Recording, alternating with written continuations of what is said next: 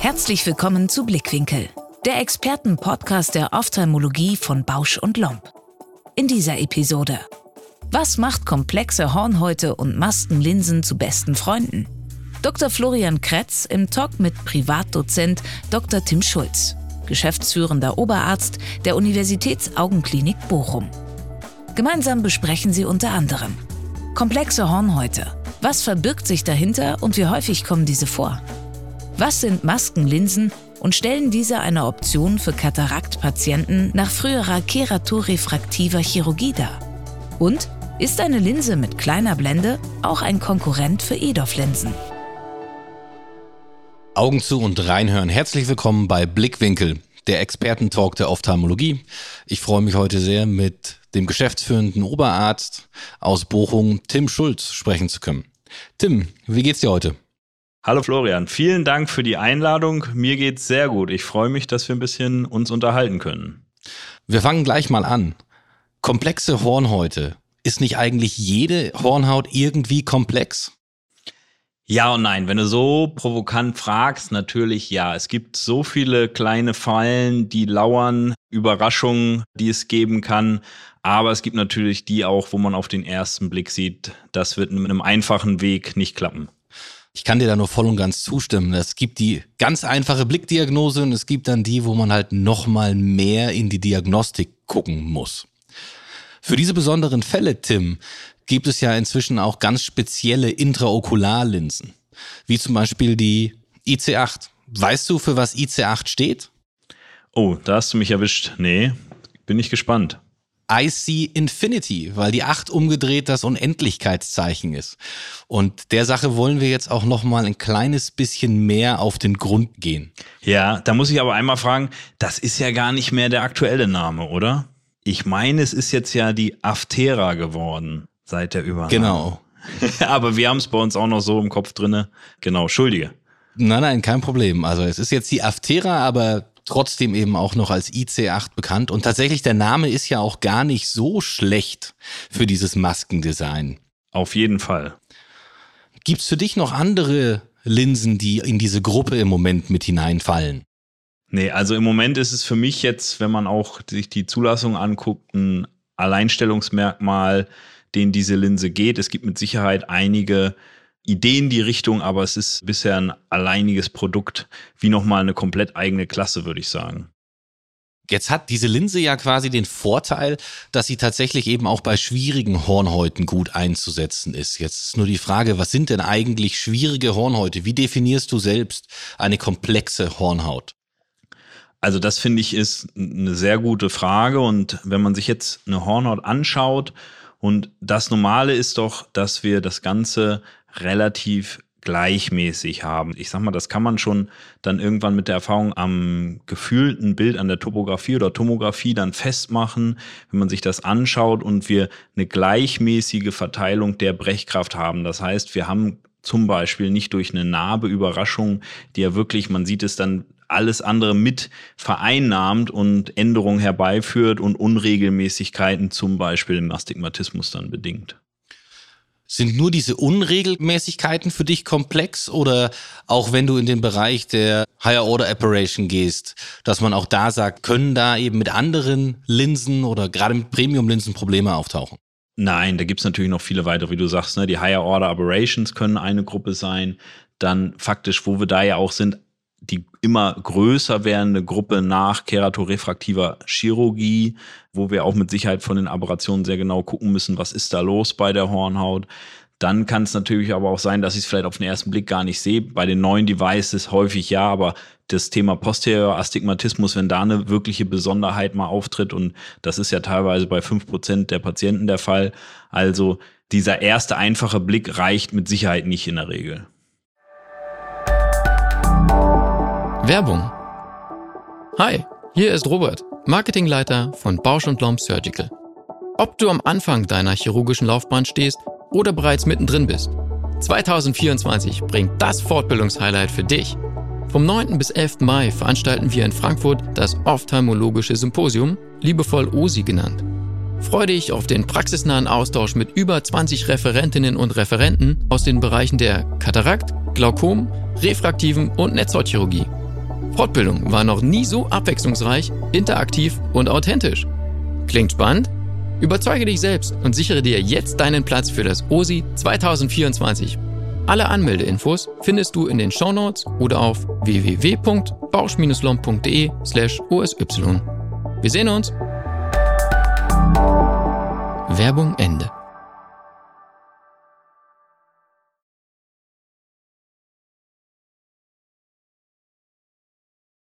Es für dich bei solchen komplexen Hornhautfällen irgendwelche Ausschlusskriterien, keine Aftera-Linse zu implantieren oder keine IC8 zu nehmen? Oder sagst du, tatsächlich sind die eigentlich alle ganz gut dafür geeignet und man kann auch nichts falsch machen? Nein, das ist mit Sicherheit jetzt aus der Erfahrung. Wir haben ja einige Studien mit der Linse gemacht und auch viele Patienten so versorgt. Es ist jetzt nicht so, dass es ein komplettes Wunderprodukt ist, sondern auch, dass die IC8 oder Aftera unterliegt natürlich den Regeln der Physik und die Grenzen müssen auch hier natürlich beachtet werden des Ganzen und das muss man sich auch immer wieder bewusst machen, wo die Grenzen sind. Und das muss man auch klar natürlich mit dem Patienten kommunizieren. Man kann mit Sicherheit hier noch viel schauen und an die Grenzen rangehen, aber dann darf man natürlich nichts versprechen dem Patienten gegenüber. Da ist immer wieder dieses Under Promise, Over Pace dann hinten raus, hoffentlich der beste Weg. Ja, also ich handhab das mit der Linse letztendlich genauso. Tatsächlich eben die, die sehr unregelmäßige Hornhäute haben, können meiner Meinung nach nur davon profitieren. Aber es ist jetzt tatsächlich nicht so, dass ich große Versprechen abgebe, sondern eher sage, sie haben keinen Nachteil mit ihrer Hornhaut im Vergleich zu anderen Modellen, aber können tatsächlich eben auch einen gewissen Vorteil dabei mit rausziehen. Ich glaube, das ist eine super Aussage und ein super Vorgehen, ne? dass man mit dem Patienten klar bespricht, hey, ich sehe hier eine Chance, dass du von dem physikalischen Prinzip, was man dann ja auch erklären kann, dass wir halt die Blende haben und Streustrahlung abgefangen wird. Das ist ja schon seit vielen, vielen Jahren bekannt, wie das funktioniert, Jahrtausenden. Ich hatte das mal rausgesucht, dass das ja schon damals in China eingesetzt wurde und es Beschreibungen gibt, lange vor allem anderen. Und das ist das klare physikalische Prinzip hier, was halt etwas ermöglicht, nämlich Streustrahlung rausnehmen und somit Tiefenschärfe gewinnen. Aber wie du sagst, ne, das ist jetzt ist kein Nachteil, aber auch keine Garantie, dass ich zum Beispiel danach Brillen freibrenne, gerade bei sehr komplexen Hornhäuten. Wenn du jetzt so ein bisschen guckst nach dem prozentualen Anteil deiner Patienten, wie viele denkst du ungefähr würden davon profitieren oder für die wäre eine Maskenlinse letztendlich besser als jede andere Premiumlinse? So in Prozent? Da muss ich mal kurz ein bisschen nachdenken. Wir sind natürlich bei uns an der Uniklinik in der Sondersituation, dass wir schon viele Spezialfälle auch überregional zugewiesen bekommen. Vielleicht sogar dann noch obendrauf mit Brillenwunsch, wenn die jetzt vielleicht vorher eine spezielle Chirurgie hatten oder speziellen Narben bei jüngeren Patienten. Ich denke, da sind wir irgendwo zwischen ja, um die fünf Prozent ist, glaube ich, realistisch, dass einer von 20 bei uns im Alltag so ein Spezialpatient ist mit einer speziellen Hornhaut. Und wenn wir es ein bisschen weiter fassen, jetzt auch die, wo nur kleine Veränderungen sind, dann sind wir vielleicht sogar schon bei 10 Prozent. Also die Gruppe ist viel größer, als man im ersten Moment, glaube ich, denke. Ich bin gespannt, was du sagst, wie viel das bei euch sind. Also tatsächlich ist es bei uns ähnlich. Also wir rekrutieren ja hauptsächlich aus dem eigenen Patientenklientel und auch da würde ich sagen, ist es ein Bereich von fünf bis zehn Prozent, die davon profitieren würden. Ja, halte ich für mehr als realistisch. Vielleicht ist es sogar noch mehr, ja wenn ich die ganzen Spezialfälle mit reinnehme. Ja. Nur, ich sehe den Vorteil gar nicht nur bei diesen komplexen Hornhäuten, sondern zum Beispiel auch bei der traumatischen Mydriasis. Ist es eine Linse, die ich gerne benutze, weil ja gerade diese anderen Segmente, um die Apertur zu verkleinern, bis auf die Naht langsam alle vom Markt verschwinden. So ist es. Wir haben da auch einige Patienten schon gemacht, die, also es muss jetzt nicht die komplett weite Mydriasis sein, aber es gibt ja auch genug Patienten, die durch ein Trauma oder ähnliches dann in einem gewissen Bereich nicht mehr richtig eng werden. Und da wissen wir alle, gerade wenn das mal unten ist und da Streulicht reinkommen kann, dann hilft das doch mitunter sehr. Und genau wie du sagst, die Produkte leider rinnen uns durch die Hände weg irgendwie.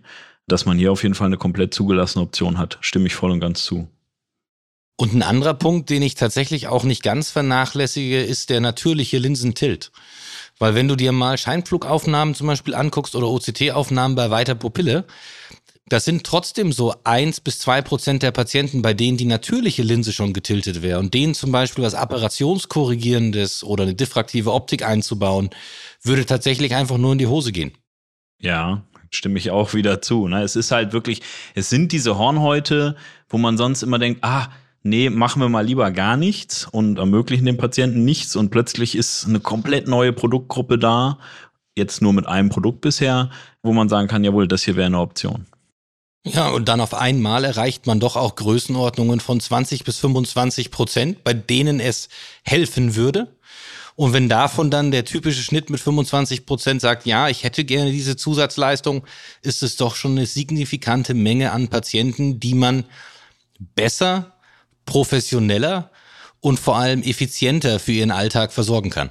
Auf jeden Fall. Das fasst es eigentlich so super zusammen. Ich habe mal einen Fall gehabt, das war jetzt ein junger Mann, Anfang 20 nach Perforation, den wir mit dieser Linse versorgt haben. Die Perforation war peripher, also zentral war die Hornhaut noch super, in Anführungsstrichen für eine Perforation. Und ich sehe den immer, weil der bei uns hier in einem großen Elektrofachmarkt als Verkäufer arbeitet und der bestreitet seinen Alltag komplett ohne Brille und ist wirklich richtig happy. Ne? Wenn der mich von Weitem sieht, kommt der angelaufen und das ist jetzt, glaube ich, auch schon viereinhalb Jahre her. Ne? Also und das fasst alles zusammen. Der hat einen Iris-Defekt gehabt, der hat die Hornhaut irregulär gehabt. Wir konnten die Linse aber noch gut einsetzen. Das ist eigentlich genau der Fall, oder nicht der, sondern das ist alle Extreme zusammen in einem Fall und da hat super geklappt. No. Ja, ich habe so ein ähnliches Beispiel. Das war ein sechsjähriger Junge mit einem kongenitalen monokularen Katarakt, der auch noch mit plus sechs Dioptrien hyperop an dem anderen Auge war und an dem Partnerauge nur mit plus dreieinhalb. Und da haben wir damals, schon eine Weile her, auch eine IC8 eingesetzt bei ihm, um ihm eben eine gewisse Pseudoakkommodation zu geben und noch so ein bisschen die Amblyopie zu beheben, haben das gute Auge immer wieder abgeklebt. Und ich glaube, der Junge ist jetzt zwölf und meine Kollegin hat ihn erst vor zwei Wochen gesehen und hat dann gesagt, die Eltern sind immer noch super zufrieden. Das Auge ist ein bisschen gewachsen. Ich habe ihn damals auf plus zweieinhalb gezielt, dass es so ungefähr gleich mit dem anderen Auge ist. Und er ist inzwischen nur noch bei plus 0,75 und erreicht immerhin den unkorrigierten Visus mit dem ja sechs Jahre langem ambliopen Auge von 0,6 bis 0,8 und ist eben super zufrieden. Und ich glaube auch für solche Fälle oder wie gesagt, gerade monokulare kongenitale Katarakte, ist es definitiv auch eine Alternative zu zum Beispiel einer diffraktiven Trifokallinse oder so. Auf jeden Fall, wenn man jetzt ab einem gewissen Alter guckt, da habe ich jetzt bei den Kindern noch keine Erfahrung, muss ich sagen, aber ich kann mir vorstellen, wie du das beschreibst, dass das eine gute Option ist. Meine Frage vielleicht oder Frage zurück, wenn wir jetzt fragen, welche Patienten kommen in Frage. Wir haben ja auch einiges an Untersuchungen gemacht. Bis zu welchem Astigmatismus würdest du die Linse einsetzen? Also tatsächlich hängt es so ein bisschen quasi von dem Ziel mit ein. Ich weiß, in der Literatur wird immer gesagt ungefähr 1,5 Dioptrien. Ich habe tatsächlich die Linse auch schon bei einem Patienten mit drei Dioptrien mit eingesetzt, weil eben die Hornhaut ungleichmäßig war. Und ja, der nimmt in der Brille einen Restastigmatismus an kommt dann damit eben auch nochmal um eine Zeile mehr, aber ist trotzdem für sich im Alltag mit seinen 0,6 Byte Size in der Ferne und im Intermediärbereich eben hoch zufrieden und trägt tatsächlich die Brille auch nur zum Autofahren. Und gerade wenn es zum Beispiel eine einseitige Katarakt ist und es ist irregulär, gerade Irregularitäten oder sehr steile Hornhäute reagieren ja auch ganz anders auf die Inzision, wo du den Torus manchmal gar nicht ganz gut treffen kannst. Oder ein Keratokonusauge zum Beispiel, wenn der nur einseitig den Konus hat. Und da würde ich tatsächlich eben auch bis in den Bereich von drei, dreieinhalb Dioptrien gehen mit dieser Linse, aber eben mit einer guten Aufklärung, um dem Patienten wirklich zu sagen, es kann halt oder es ist wahrscheinlich, dass trotzdem noch ein Restwert übrig bleibt, den das Gehirn ein bisschen mit kompensieren kann, aber halt nicht ganz kompensierbar ist. Und wie ist es bei euch? Ja, also der Punkt, den wir dabei oder den ich für mich nochmal gelernt habe, ist, wenn man den Astigmatismus betrachtet, und du hast es eben auch schon gesagt, diese leicht irregulären Astigmatismen. Und das sind ja häufig die um 1,5, 2 Dioptrien, wo man, ja klar, das Gerät, wenn man zum Beispiel die Pentacam nimmt, das spuckt einem eine klare Achse 105 Grad oder ähnliches aus. Aber wenn man es sich dann mal anschaut und am besten noch ein Lineal drauflegt, dann sieht man, hoch, ist das jetzt eigentlich der obere Kegel oder der untere und habe ich jetzt 120 oder 90 Grad, wo ist das bei meinem Patienten eigentlich? Und dann das habe ich auch durch die IC8 Aftera erst so richtig gelernt, in welchem Radius betrachte ich das Ganze jetzt eigentlich? Weil ich hier jetzt ja plötzlich dann auch, sag mal, einen viel zentraleren Teil rausnehme. Ich brauche gar nicht mehr bei drei oder vier Millimeter gucken, sondern ich muss wirklich nur den zentralen Astigmatismus angucken. Und gerade in dieser Gruppe 1,5 Dioptrien, wenn die beiden Achsen aufeinander verkippt sind, halte ich das für eine sehr gute Option, die durchaus konkurrenzfähig zu einer torischen Linse ist, weil ich halt eine größere Range einfach einfangen kann hier dann. Ja, also tatsächlich gilt das auch ein bisschen für die kleineren Astigmatismen, die zum Beispiel auch auf einer Sickersymptomatik beruhen, wo halt die Achse andauernd schwankt. Weil auch gerade diese Patienten, wenn die eine torische Linse drin haben oder gerade eine torische Presbyopie korrigierende Linse drin haben, sind ja die, die auch dauernd zu uns kommen und damit Probleme haben, die wir mit IPL behandeln müssen, die wir gar nicht rauskriegen. Und da gleicht natürlich die Maske auch tatsächlich einiges mit aus. Und die Patienten sind zumindest subjektiv für sie deutlich zufriedener, auch wenn vielleicht unsere Messwerte nicht so schön sind. Aber letztendlich geht es ja immer um den Happy Patient. Ja, das vergisst man leider zu häufig. Ne? ich kann da eigentlich genau die Richtung auch berichten. Wir haben eine Studie gemacht und eine EDOF-Linse mit der IC8 verglichen und haben eigentlich gesehen, ja klar, die IC8 macht trotzdem auch in kleinem Rahmen optische Phänomene. Das macht ja jede Monofokallinse und auch die IC8. Aber es war trotzdem signifikant und das war doch eindrücklich deutlich geringer Grad, so was Halo Glare angeht, dass die Patienten da deutlich zufriedener waren. Und gerade diese große Gruppe EDOF verspricht ja auch keine komplette Brillenfreiheit. Ne? Das darf man immer dabei nicht vergessen, dass man hier dann doch nochmal eine ganz andere Option hat mit dieser Linse. Gerade für unsere ja angesprochene Patientengruppe, die, wie ich merke, immer größer wird. Ne? Wir sind jetzt schon bei eigentlich normalen Hornhäuten, die vielleicht nur nicht dem Lehrbuchbild entsprechen, was man da rausgesucht hat. Ja, wir haben tatsächlich auch mal, also quasi im gleichen Patienten ein Auge mit einer IC8 und das andere Auge mit einer EDOF-Linse versorgt. Und wenn man den Patienten fragt, welcher Seeeindruck für sie subjektiver angenehmer ist im Alltag, ist es erstaunlich, 60 Prozent fanden den IC8-Eindruck angenehmer. Von den Ergebnissen her ist halt tatsächlich, wenn die Hornhaut und alles andere gut ist, die EDOF-Linse noch einen Ticken besser vorhersagbar, was die Versprechungen angeht. Das ist schon eine kleine Limitation. Das glaube ich. Ne? Wir haben ja jetzt hier keinen großen Schnitt oder keine große Inzision, aber sie ist halt eventuell als der Standard ein Tick größer nochmal bei der IC8. Ne? Das hat ja mit Sicherheit auch nochmal einen kleinen Einfluss. Auf der anderen Seite, das System der Linse verzeiht er halt mehr. Aber ich, ja, aber ich glaube, wenn da nochmal ein bisschen Konstantenoptimierung individuell läuft, ich glaube, dann ist es vielleicht auch nochmal besser. Wie sieht's aus mit beidseitiger Implantation?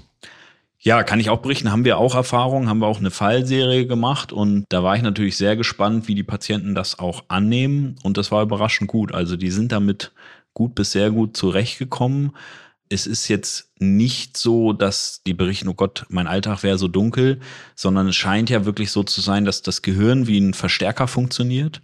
Und wenn ich ein bisschen weniger Licht ins Auge bekomme, das Gehirn einfach die Verstärkung hochdreht und es dann gar nicht mehr auffällt letztendlich. So wie wir mit dem Smartphone ja auch heute in der Dämmerung perfekte Fotos machen, weil der Verstärker, die Software das hochregelt. Ja, also ich habe auch nur ah, drei, vier Fälle gemacht. Ich habe die dann tatsächlich mal vor den Mesotest gesetzt, weil ich einfach wissen wollte, ob die nach Dunkeladaptation den Lkw-Führerschein bestehen würden. Ja. Und tatsächlich, sie hätten ihn bestanden. Und das hat mich dann doch auch sehr beeindruckt.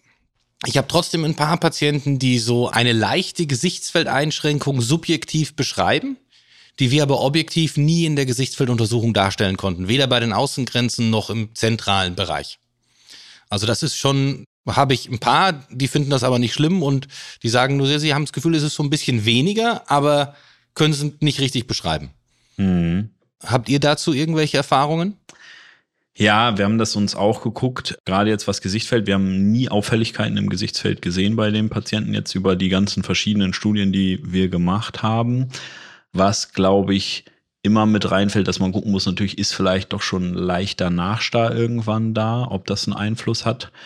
Aber so kann ich das nicht jetzt bestätigen, dass ich da irgendwie Daten zu hätte. Ich glaube es auch nicht. Vielleicht im Vergleich zur Monofokallinse, wenn man so oft nachfragt und so darauf vorbereitet hat, dass vielleicht nicht in ähnlichem stattfindet. Ja, ich weiß es nicht. Jetzt hast du mir mit Nachstar ja gleich das nächste Stichwort gegeben. Viele meiner Kollegen, vor allem auch hier bei mir, haben dann gesagt, ja gut, aber was machen wir denn jetzt, wenn der Nachstar kriegt? Wie geht Bochum mit dem Nachstar bei der Aftera um? Also wir waren natürlich auch anfangs zurückhaltend. Faktisch gibt es ja zwei Optionen. Entweder ich schieße um die Maske draußen herum oder ich traue mich und schieße in der Mitte durch. Wir haben es dann so gesagt, dass wir gesagt haben, das machen erstmal nur die Oberärzte bei diesem Patienten, sind dann aber relativ schnell lockerer geworden. Jeder geübte Jackschütze kriegt das ohne Probleme hin, das sogar auch durch die Mitte zu machen. Im Notfall macht man mal einen Schuss erst außen, ist vielleicht ein Tipp, dann ist man sich sicher, jawohl, so passt mein Setting, die Maschine funktioniert richtig und dann kann man auch innen schießen. Aber beides funktioniert gut und wir haben beides häufigst durchgeführt. Wie macht ihr das? Genauso. Wir haben genau das gleiche Vorgehen. Am Anfang war das Gejammer groß, oh Gott, was sollen wir machen? Und dann haben wir halt tatsächlich eben am Anfang auch geguckt, dass die Pupillen entsprechend groß werden unter Tropfen und haben außenrum gelasert. Und irgendwann quasi kamen dann halt auch welche, wo die Pupille nicht mehr so weit wurde und dann haben wir es einfach innen drin gemacht und es hat genauso gut funktioniert. Also ich glaube, dass kein jackerprobter Augenarzt da irgendeine Angst haben muss vor dieser Linse oder dass der Nachstar ein Problem darstellt. Sehe ich genauso. Also ich bin überrascht, wie unkomplikativ das Ganze funktioniert letztendlich. Wenn man jetzt noch so ein bisschen weiterdenkt, also man muss ja immer sagen, wir haben ja über komplexe heute gesprochen, du hast ja selber auch einen Traumafall genannt, das sind ja auch alles Patienten, die im Regelfall ein bisschen jünger sind. Und wir wissen ja auch, dass die Kataraktchirurgie bei jüngeren Patienten ein leicht erhöhtes Amotio-Risiko hat. Wie ist eure Erfahrung in der Netzhautchirurgie mit dieser Linse? Weil das ist jetzt ein Feld, wo ich ganz ehrlich sagen muss, bis auf die hintere Kapsulotomie bei dem Sechsjährigen während der OP musste ich noch nie quasi irgendwas im hinteren Augenabschnitt bei den Patienten mit einer Aftera IOL machen. Ja, kann ich glücklicherweise berichten mit dem Professor Dick zusammen, haben wir das intensiv getestet mit, ich sag mal, allen möglichen uns zur Verfügung stehenden Visualisierungssystemen, im Netzout-Bereich bei der Operation. Und hier ist es auch wieder so, es ging überraschend gut, aber man sieht die Maske natürlich und das ist jetzt wieder nichts für den Beginner-Chirurgen, sondern es ist was für den etwas Erfahrenen und dann ist es wiederum kein Problem. Ja, es ist halt eher, dass der Reflex immer wieder auftaucht während der Operation, aber eigentlich man immer wieder problemlos vorbeischauen kann an der Maske oder permanent und das dadurch eigentlich nicht eingeschränkt ist in seiner Operation. Also faktisch kein Problem. Natürlich für jetzt jemand, der eh noch Probleme hat, überhaupt die Netzhaut sich scharf zu stellen, ist das nix. No, dann macht es das schwieriger. Gut. Das wäre dann vielleicht auch nicht unbedingt der, der dann gleich die Amotio operiert bei dieser Linse. So sehe ich es auch. Ja, das selektiert sich ja eigentlich schon selbst, dass das derjenige dann in der Regel auch nicht ist. Wie seht ihr das zum Beispiel bei Diabetikern oder bei Venenverschlüssen, die ja doch auch häufiger mal noch eine ALK-Behandlung oder so benötigen? Hattet ihr da irgendwelche Schwierigkeiten bisher oder ging das eigentlich gut? Also da haben wir natürlich jetzt nur ein paar Patienten, weil vieles ja Studienpatienten am Anfang waren, die wir jetzt über so einen langen Follow-up haben, die dann das vielleicht noch entwickelt haben, anfangs noch gar nicht hatten nach den Jahren. Hier wäre ich schon prinzipiell zurückhaltender, wenn ich den dann sauber auslasern muss und häufig kontrollieren muss. Es gibt ja auch, du kennst ja wahrscheinlich auch die Patienten, die werden weit, aber das dauert. Man muss die intensiv tropfen oder mit Resert einsetzen und das sind dann gerade die Diabetiker. Und wenn man dann vielleicht die vierteljährliche schnelle Kontrolle irgendwie machen will und der muss dann jedes Mal zwei Stunden warten, ich glaube, da hilft man dem Patienten dann auch nicht, wenn man dann so eine Lösung wählt. Da würde ich eher Abstand nehmen. Man kann es mit Sicherheit in bestimmten Spezialfällen machen. Es ist kein Ausschluss, es funktioniert alles, aber es ist, glaube ich, nicht meine erste Lösung. Ja, sehe ich absolut genauso. Also wenn einer dieses Risiko tatsächlich hätte oder ich vermuten würde, da könnte was kommen, dann wäre es auch nicht unbedingt meine erste Wahl, vor allem weil wir ja auch wissen, die Sphinktermuskeln werden immer schwächer mit der Zeit, die Pupille wird immer enger, gerade bei diesen Diabetespatienten. Da ist es dann vielleicht nicht unbedingt die beste Lösung. Ja, sehe ich genauso. So ein anderer Kritikpunkt, der oft angebracht wird, ist die große Inzision. Durch welche Inzision quasi implantiert ihr die Linse und siehst du persönlich diese große Inzision eigentlich als ein Problem für deine Patienten? Also es ist bei uns 3,5 Millimeter. Ich sehe das aber gar nicht als Problem, weil ich ja wiederum jetzt ein ganz anderes System dann im Auge habe, was viel, viel weniger sensitiv auf, sag ich mal, dadurch entstehende Abweichungen reagiert. Ich habe ja nicht mehr die genaue Zielachse, die ich einhalten muss und die, die sich dann eventuell dreht. Ich habe ja weniger Streulicht. Das heißt, ich sehe da so eigentlich wenig Probleme, wenn man das zweite Mal drüber nachdenkt, als man vielleicht im ersten Moment vermuten möchte, weil was danach kommt, einfach was anderes ist. Ich weiß nicht, wie du das siehst und was macht ihr für eine Inzision? Also ich sehe das tatsächlich genauso. Und man muss jetzt mal fairerweise dazu sagen, wir implantieren alle Farke Linsen und haben die früher alle durch 3,2 Millimeter geschoben und haben uns überhaupt nichts dabei gedacht über den induzierten Astigmatismus oder eventuelle Irregularitäten und die Literatur und die Ergebnisse zeigen ja auch tatsächlich, dass diese Linsen hervorragende Ergebnisse bringen. Warum sollte man dann die Sorge haben, bei einer Linse, die tatsächlich eben auch einen gewissen Grad an Astigmatismus kompensieren kann? Dass man die durch eine größere Inzision schiebt. Ich habe sie tatsächlich eben mit einem anderen Shooter auch schon durch 2,8 Millimeter geschoben. Ist aber tatsächlich dann schon ein bisschen anstrengender. Ich habe es auch nur mit dem Drehinjektor dann gemacht, weil es auch ein bisschen langsamer gehen muss, aber funktioniert tatsächlich eben auch sehr, sehr gut. Und der Hauptgrund war einfach, ich habe keine 3,2 Millimeter Lanzen routinemäßig da, aber zwei Achter hatten wir halt noch von den dreistöckigen Linsen. Und deswegen haben wir sie dann eben auch durch die zwei Achter implantiert. Also geht. Wie gesagt, es ist ein bisschen stockend und man muss es langsam machen, weil man will ja auch die Apparatur innen drin nicht kaputt machen und die Linse nicht zerstören. Aber funktioniert und geht auch eigentlich ganz gut. Ja, genau. Es geht auf jeden Fall. Man hat natürlich das Problem, wenn man jetzt 2,8 macht, dass man eventuell den Tunnel schon sehr stretcht. Aber auch da wieder ist die Frage, wie groß ist überhaupt der Einfluss hinten raus, weil ich ja nur das zentrale Licht verwende. Vielleicht noch eine Frage zur Patientenberatung. Bei einem gesunden Auge, welches Outcome quasi gebt ihr dem Patienten an die Hand? Was ist die Erwartungshaltung, die ihr quasi dem Patienten mit einer Aftera IOL gebt? Also wenn jetzt, ich sag mal, die Hornhaut jetzt nicht völlig verrückt ist, ne, dann kann man bei den Patienten natürlich sagen, hey, wir haben hier nach Studienlage eine Linse, die liefert in den allermeisten Fällen einen super Fernvisus. Zusätzlich bekommen wir bei vielen Patienten obendrauf, dass wir einen guten Gebrauchsvisus für den Zwischenbereich, den Intermediärbereich haben und in aller Regel auch eine gewisse Nähe für den Alltag. Ich sage den Patienten dann immer ganz klipp und klar und da glaube ich, macht man nichts verkehrt mit. Damit werden sie keine normale Zeitung lesen können. Das gibt's manchmal, aber das kann ich Ihnen auf keinen Fall hier in irgendeiner Weise in Aussicht stellen.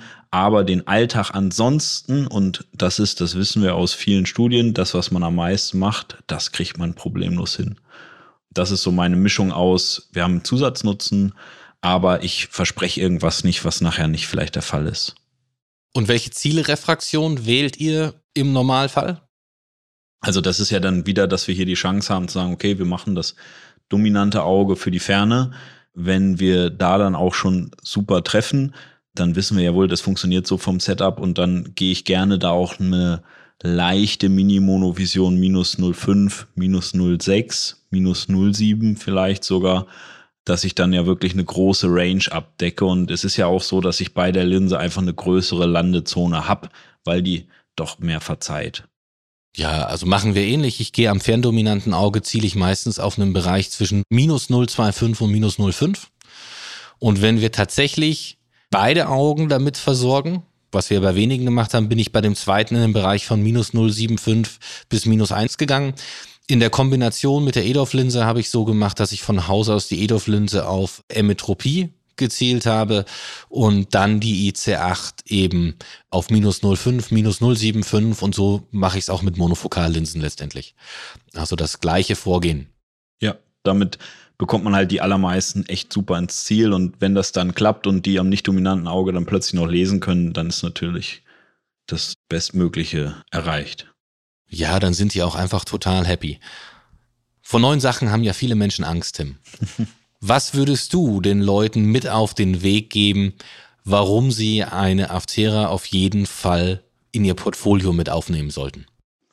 Ja, das ist ganz einfach. Es ist etwas, was man noch nicht kennt, aber was im Alltag dann, ich habe es vorhin gesagt, oder wir haben es gesagt, einer von zehn Patienten ist der, den man normalerweise dann vielleicht wegschicken oder mit einer Monofokallinse versorgen würde, ist es plötzlich eine Option, auch diesem Patienten etwas anzubieten, und wenn man dann merkt, hey, das funktioniert, dann hat man das auch sofort drin. Und da finde ich es immer beeindruckend, wie das Team um einen herum das dann merkt, huch, da ist was Neues und das liefert, dass dann die Adaptation auch stattfindet. Also da bin ich ganz klar dabei, dass man sagt, ich habe diesen Patienten oder schau erstmal ohne die Linse noch, wer könnte das sein in meinem Alltag und dann auch mal angeht.